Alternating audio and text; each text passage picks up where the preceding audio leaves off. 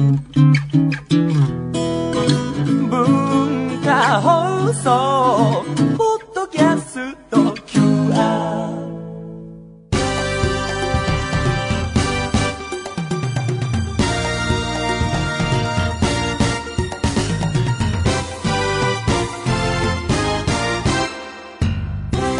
皆さんこんばんは内山聖輝のワンクールパーソナリティの内山聖輝ですえー、もう4月に入りまして春っていう感じでね。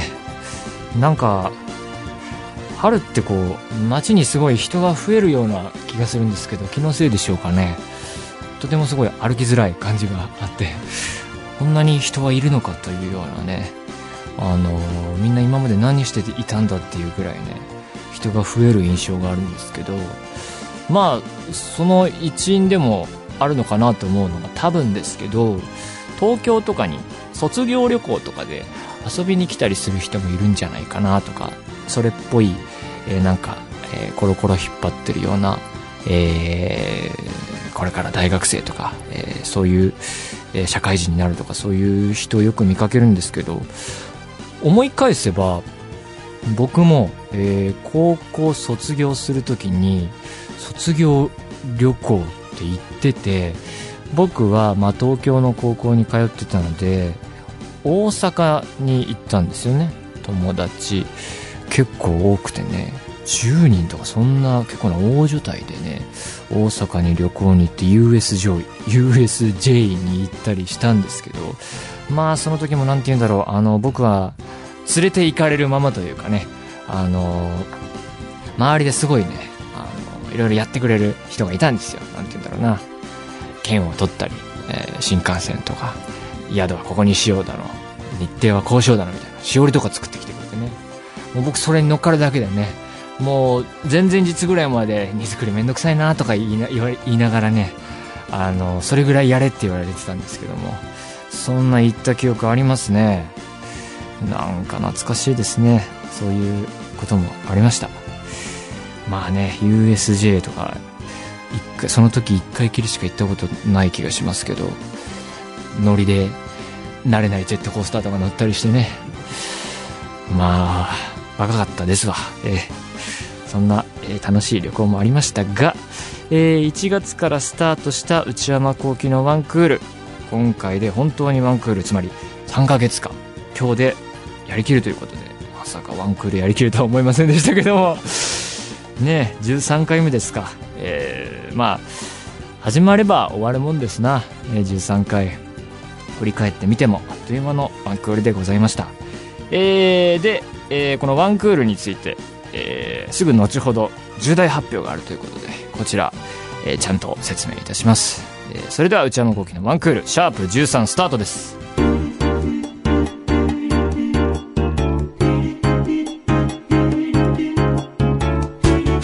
内山聖輝のワンクール、えーでは早速番組に、えー関する重大発表ですが、えー春もう来てますけど、これからどうなるのか大事なお話ですので、えー私ではなく、この番組の責任者に話してもらおうと思いまして、この方を呼んでおります。当番組プロデューサー、内田さんです。よろしくお願いします。よろしくお願いします。で、どうなんですか？はい。すみません、ちょっとあの、発表が遅くなったんですけども、えーちょっと順を追って説明をしていこうかなと。そうですね。思っておりますのではい。まず、はい。えー番組は、はい。えー春からも、はい。えー続きます。なるほど。ワンクールと言っておきながら、ツークール目に入るんですね。入れる、めでたい。まあね。ただし、はいえー超ヤンジプラスでの放送時間が、ちょっと変わります。え？続くんでしょ？続くんですけど、ちょっと放送時間だけお引っ越し日を。曜の夜、夜中ではなくなるんですか？そうなんですよ、そうなんですよ。今まではずっと毎週、あの、日曜日の24時半からはい。放送してたんですけども、はい。えー新しい放送時間は、はいえー毎週土曜日の、もう曜日も。曜日変わります。はい。土曜日の、はい。えー15時半からになります。明るいなんで、こんな放送時間が変わることになったんですかね。まあ、一応ですね、まあ、はい継続しますよって決まって、はいまあ、継続しますよって話をしてたら、いや、まあ、そもそもから言うと、ワンクールの予定ではありましたよね。ありました、ありました。あの、そもそも企画の最初に、えー内山幸輝自身一人で喋るっていうのをはいはいはいやったことがないし、はいはい。あの、自信がないから、とりあえず、ワンクールって区切らせてくれというか、はいはで、こうやっていく中で、あれはいつ頃でしたかね、みんなでご飯食べてる時とかに、はいはいはい僕があれですよね、ちょうどこう、台湾に、いこれから行く、行かんとするぐらいの時に、はいはいはいはい。台湾に行ってる間ぐらいで、あの、もうちょっと続けられるかどうか決めてくれみたいなお話をいただいたのをすごい覚えてるんですけども、だからそれまではまだ全然今日で終わりっていう可能性もあったわけですよね。そこに間違いはなかったですよね。こに間違いないです。その通りです。はいはいはい。それで、まあ、いけるかなということで、はいはい。じゃあやらせてくださいとなりまして、はいはいはい。やりますよって言ったら、え、あれ終わるんじゃないのって言われまして、ど、誰に？ど、どこの、だ、ど、文化放送の、文化放送の人に、あれ終わるんじゃないのって言われて、いや終わりませんよって言ったんですけど、え、だってワンクールでしょって言われて、嘘だろ？ワンクールではあるけど、うん。えタイトルであって、うん。番組はワンクールっていうタイトルのまま、はいえー春以降もやりたいですよと言ったんですけど、はい。いやいやいやいや、もうワンクールで終わると思ってたから、うんもうその時間はもう違う番組が決まってますと 言われまして、だって今から思い出せ、思い返せば、始まる時の、なんだろう、コピーとしても、期間限定、かっこはてなぐらいは、やっと、やってありましたよね。やってますやってますやってます。布石じゃないですけども。もうもうもうもうもう。まあ、ただですね、やっぱあの、カッコハテナよりは、うんワンクールってタイトルが強すぎた。強すぎた。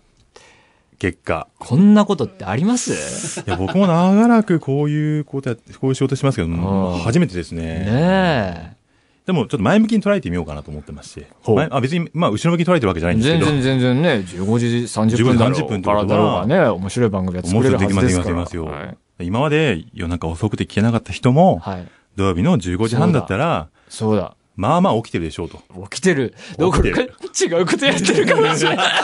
用事があるんじゃないかな。確かに確かに。今までのうん日曜日の時間って、すごい良かったんですよ。まあ、よかった。やっぱり何かを終わっ。聞いて寝るみたいな時間じゃないですか。まあ明日。明日から1週間が始まるけども。っていうのはちょっとなくなります。そうだね。16時に終わって寝る人なかなかいないだろうからね。結構なあれなんで。うんまあでもあの、一応 A&G プラスは、はいあの、スマホのアプリでも聞けるので、はいはいはい。まあ、えっと、スマホの携帯に入れとけば、出先でも。出先でもなるほど。電波があれば聞けますので、聞けるということで。ぜひね、聞いていただきたいということで。いやー、でも、まあ、期間限定でっていうことから、あの、連想してって、えーこのワンクールっていうタイトル落ち着きましたけど、はいはいまさかこんな結果をもたらすとは、我々本当に考えていませんでした考よね。えてなかったですね。うんまあだからまあ序盤であの、内山さんのあの仕事で、まあワンクールの仕事行った時に、はいどの仕事かわからんと。そうそう、マネージャーさんと話してる時にね、あの、ワンクールの件だけどって、はいはいはいアニメ、何の作品のって聞いちゃうっていう。それをですね、もうちょっとあの、あ、面白い話だなと思って聞いたんですけど、うんまさか自分に降りかかってくるとね、化放送においても。ワン、クールでしょうと。そうそうそう。まああの、でもまあまあ、とりあえずまあそのなんで、まあ4月からははい、毎週土曜日15時半からやりますので。タイトルどうします？タイトルは、そうですよね。まあちょっと原因にもなったようなタイトルなので。まあね、短くて覚えやすくていいんじゃないかみたいな風に言ってましたけど、まあ意味がでも立ちすぎたっていう。タッチすぎた。ワンクールコピーの強さがねね半端じゃなかったっていうね。まあでもここまで来たら、うんもう変えるのもちょっと尺なので、うん。あの、押してやろうかなと。ワンクールを？はい。一応提案としては、内山幸輝のワンクール、うん。えシーズン2っていう紛らわしい。シーズン2ね。シーズン2で行こうじゃないかとちょ。っと海外ドラマみたいな。海外ドラマでもあり、まあ孤独のグルメでもありみたいな感じでなるほ。ど。わかりました。じゃあ、それでいこう。それで行こう。で、ポッドキャストはシーズン2に入ってもまあ変わらず。続けていただけるはいと。じゃあ、そういうことで頑張っていきましょうか。まあちょっと、もともとのコンセプトは、はいまあ深夜ラジオだったんで、そうですね。ちょっと、僕としては、まあ一応4月からは、うんあの、土曜日お昼で放送するんですけど、うん。いずれは帰ってきたいなと。この時間に。え日曜深夜に？日曜深夜か、土曜日でもいいけど、もう曜日はもういいっすよ。日が、日が、夜夜曜日はどうでもいいっすよ。なんとか夜に帰ってきたいなと思ってるのなで、ちょっとこれは、まあこれはこれがちょっと頑張ろうかなっていう感じですけど、じゃあまあ、それはシーズン2、シーズン2はとりあえずはで頑張ってはい、頑張って。それでどうなるか。そうですね。じゃあもうちょっと頑張っていきましょうか。はい申し訳ありませんが。じゃあ、長々と説明ありがとうございました。はいすいません、説明で、またこれからもよろしくお願いします。お願いします。内田プロデューサーでした。はーい。えー、では、お便りを紹介したいと思います。えー、ペンネーム、AM1 時、鍵がなくてお家入れない。大丈夫でしたか？えー、内山さんこんばんは。以前の放送で歯医者さんについてお話しされていましたね。私は今、歯科医院に勤めているものです。虫歯についてはその通りで、本当時間とお金がかかります。なので定期的なメンテナンス、本当に大切です。費用ですが、当院も白いものはかかります。あと、麻酔時々痛いとおっしゃっていましたね。実は針を刺す場所によって痛みがあるところが違います。前歯の方は奥歯より痛いです。あと、麻酔効かない方や虫歯があまりにもひどい方には、がっつり効かせるために、骨にグイッと刺すためめっちゃ痛いです。あと、そうだな、単に下手かどうかじゃないでしょうか。打足ですが、虫歯にならないためには、ダラダラ食いをしない。歯磨きをする。フロス使う。キシリトールを取るが大切です。というわけで、以前あの、歯医者に通っている。で、やっとこう長いこと、まあ一年まではいかないまでも近くかかって、えー虫歯の治療が終わろうとしてるんだけれども、えーじゃあ下の親知らずどうするかみたいなところまで来たっていう話をしたんですけども。あの、麻酔はそんなに痛くないんですよ。麻酔かけたんだけど、あれ、削られてると痛いぞっていうのがあるっていう話だったんですけどね。だからまあ、そこは大丈夫でしょうね。あとね、フロス使うって書いてありますけどね。フロス僕ね、毎日寝る前にしてるんですよ。えーこれ皆さんね、僕も、あの、この一連の虫歯、えー治療始まったぐらいからやってるんですけど、あれやった方がいいですよ、やってない人。あの、歯しっかり磨いた後でも、一通りフロス、まあ、糸ですね。あれを、あの、歯の間に通すと、普通にバカすか、あの、ゴミ出てきますからびっくりするっていうか、あれやり始めるとね、あの、やらずには寝られないというか、気になっちゃうぐらいね、フロスはね、やった方がいいなって思いましたね。あれはちょっとびっくりしました。というわけで、えー、プロの方からいただきました。ありがとうございました。続きまして、福岡県、ラジオネーム、パクパクパクチーさん。内山さんはじめまして。私は現在趣味でギターを弾いているのですが、父に多趣味なのはいいことだよと言われたので、この春いろんなことにチャレンジして趣味を増やしていきたいと思いました。以前ネットで内山幸喜と検索したところ、趣味、水泳、ピアノ、パソコンと書いてあるのを見て、内山さんピアノ弾けるの？とびっくりしてしまいました。内山さんはピアノが弾けるのですか？気になりすぎて仕方ないので教えてください。そんなことが書いてありましたか。うーんとね、弾けませんね、もう今は。あのーこういうのね、あの、こういう仕事してるとね、趣味だの、特技だのっていうのをね、あの、書かなきゃいけないんですけどもね。そんな特技なんかね、そうそうありませんよ、人は。えー、もうね、ないですよ、本当に。ピアノはですね、あのーやらされていたんですよ、習い事を。あの、母がすごいピアノやってた人だったので、あの、やってたっていうかまあ、その素人レベルですけど、あの、だから3歳ぐらいからですね、近所のピアノの先生、ご自宅でやってらっしゃる方のとこに通ってね、あの、毎週ね、やってたんですけどもね。まあ、なんて言うんだろうな。あの、全然上達しませんでしたね。好きじゃなかったんでしょうね。なんか、練習も全然しなかったし、才能全く感じませんでしたね、自分で。あー、全然ダメで。もう結局ね、3歳ぐらいからやって、もうしょうがないから結構やってましてね、惰性で通って、あの、高校生ぐらいまではかろうじて行ったり行かなかったりしてたんですけどもね、もう今やね、全然弾けませんね。で、あと、水泳って書いてありましたが、水泳もね、同じような時期から習い事で、スイミングスクールに通わされましてね。それはね、えーもう、小学生、高学年か中学年ぐらいで辞めたんですけども。まあ、それも才能がなくてね。伸びを感じないというかね、まあ全然ダメでしたね。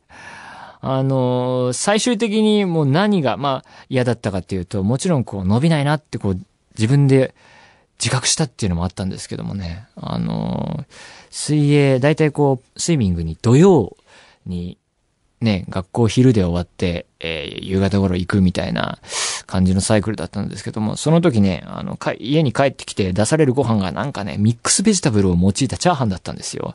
あの、そのミックスベジタブルの人参がすごい嫌いで僕、その記憶とともに僕は水泳のそのスイミングスクールの嫌な思い出がすごい混ざってますね。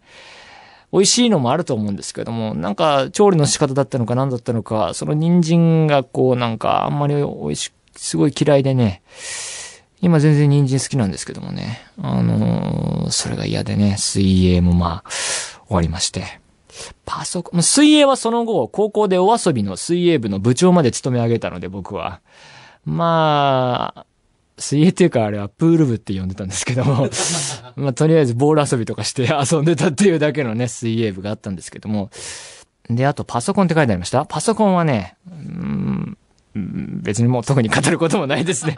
こんな感じです。だからもう今やね、もう特技と言えるようなこと特にないです、僕は。だから、もう、プロフィールでそういう欄書かなきゃいけない時があっても、もう、堂々と、なしって書くようにしています。こんな感じでございます。というわけでこれからも、えーシーズン2になってもですね、何でもいいので、えー送ってみてください。皆様からのお便りお待ちしております。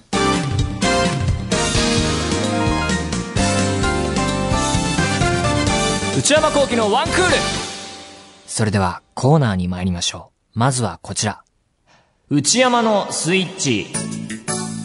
このコーナーでは僕が今ハマっているものやこれまでにハマったものについてお話ししていきます。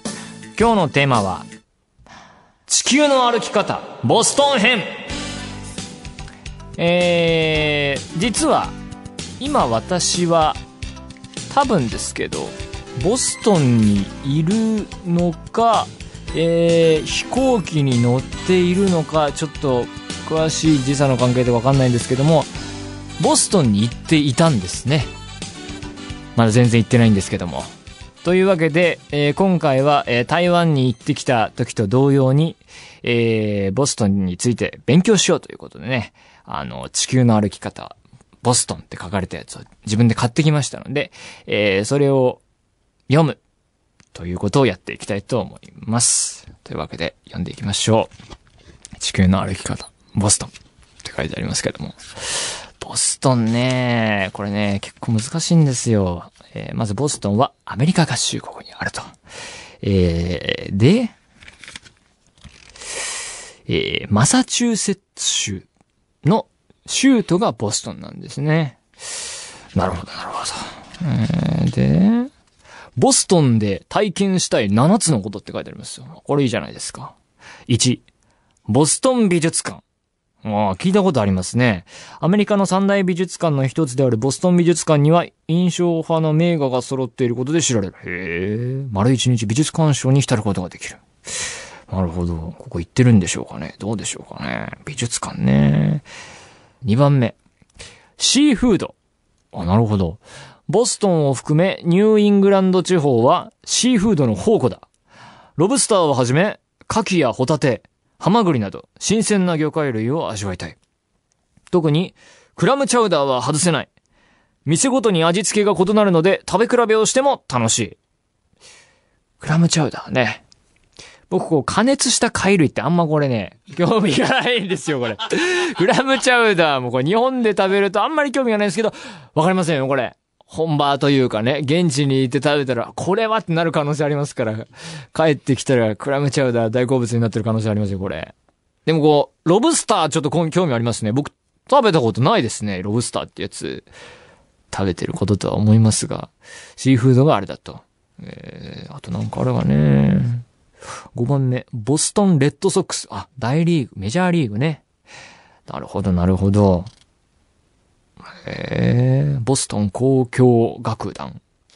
ホエールウォッチングツアー。へーまあ、港がね、あるということで、そういうシーフードだったり、観光もそういうの多いんですね。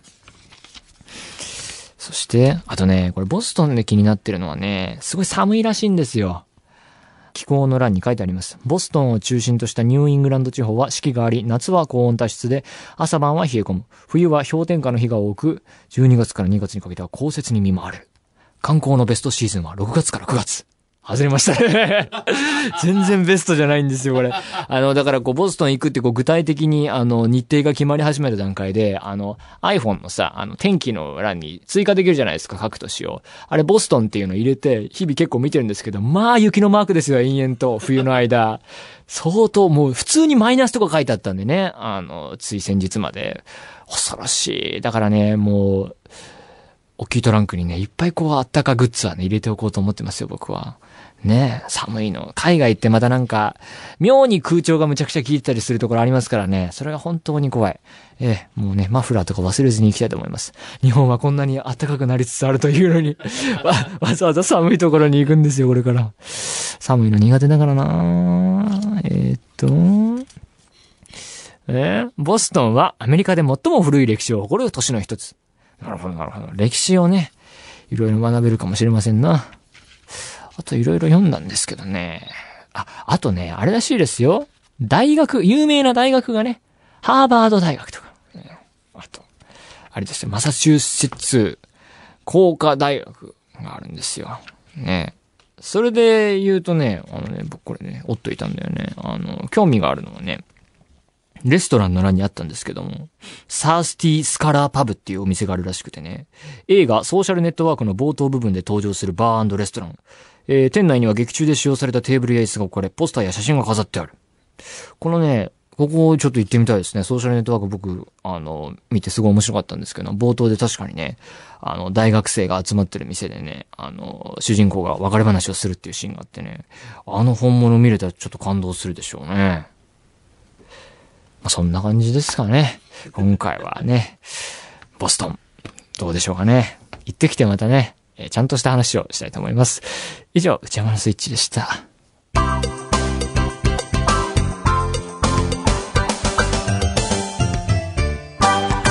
内山幸喜のワンクール。思春期の痛み。これは思春期にありがちな心が痛いエピソードを皆さんから募集して紹介するコーナーです。それでは、今週届いたエピソードを紹介していきましょう。新潟県、ラジオネーム、小肌さん。内山さん、こんばんは。私の思春期の痛みは、中学1年の学年行事の時のことです。体操着の時に、くるぶし丈の靴下を履くことが流行っていましたが、先輩の前でそれを履くと、生意気という風に見られてしまうため、平日に履くことはありませんでした。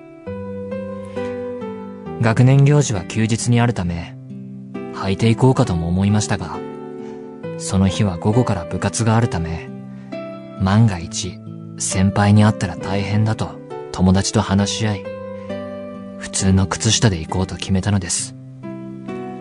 それなのに、当日、学校に行ってみると、その友達は、くるぶし丈の靴下を履いていました。他の友達も、くるぶし靴下でした。とてもショックを受け、裏切られたという記憶として残っています。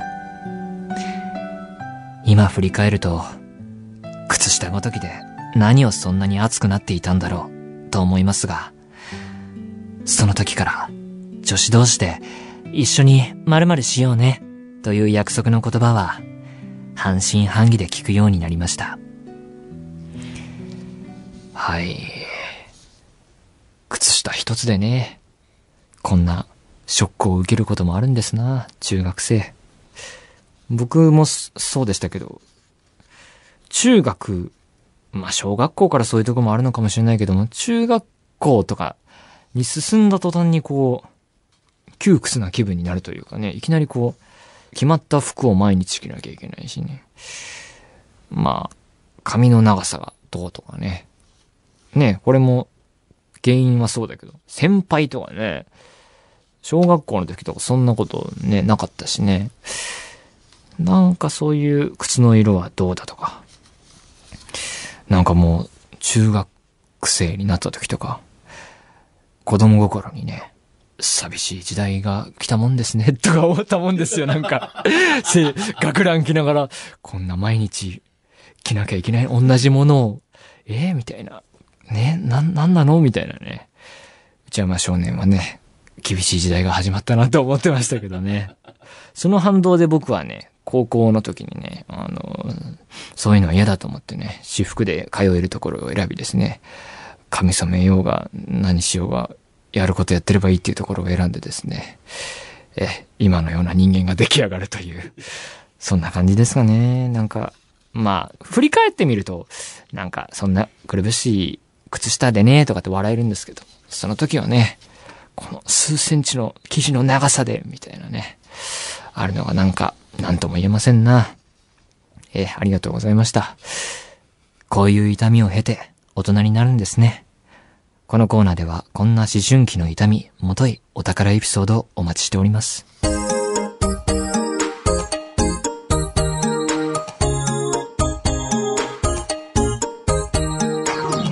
内山幸喜のワンクール、そろそろお別れのお時間です。というわけでね、えー、最初の方で発表しましたが、この番組はこれからも続くと、えー、ワンクールシーズン2が、えー、始まると。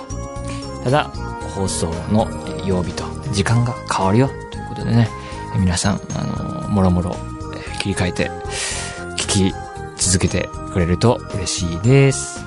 えー、というわけで、えー、番組ではお便り募集しています。メールアドレスは one.joqr.net one.joqr.net one の綴りは one です。えー、番組公式ツイッターアカウントもあります。アットマーク one アンダーバー AGQR です。チェックしてみてください。さらに、引き続きポッドキャストもやっていきますので、そちらもよろしくお願いします。次回からは、ここ重要です。超 A&G プラス、ストリーミング放送っていうことですか、えー、をお聞きの方は、毎週土曜日、15時30分からでお送りします。ポッドキャストはこれまで通り、毎週月曜日お昼頃の更新でお届けしていきます。それではまた来週からもよろしくお願いいたします。さようなら。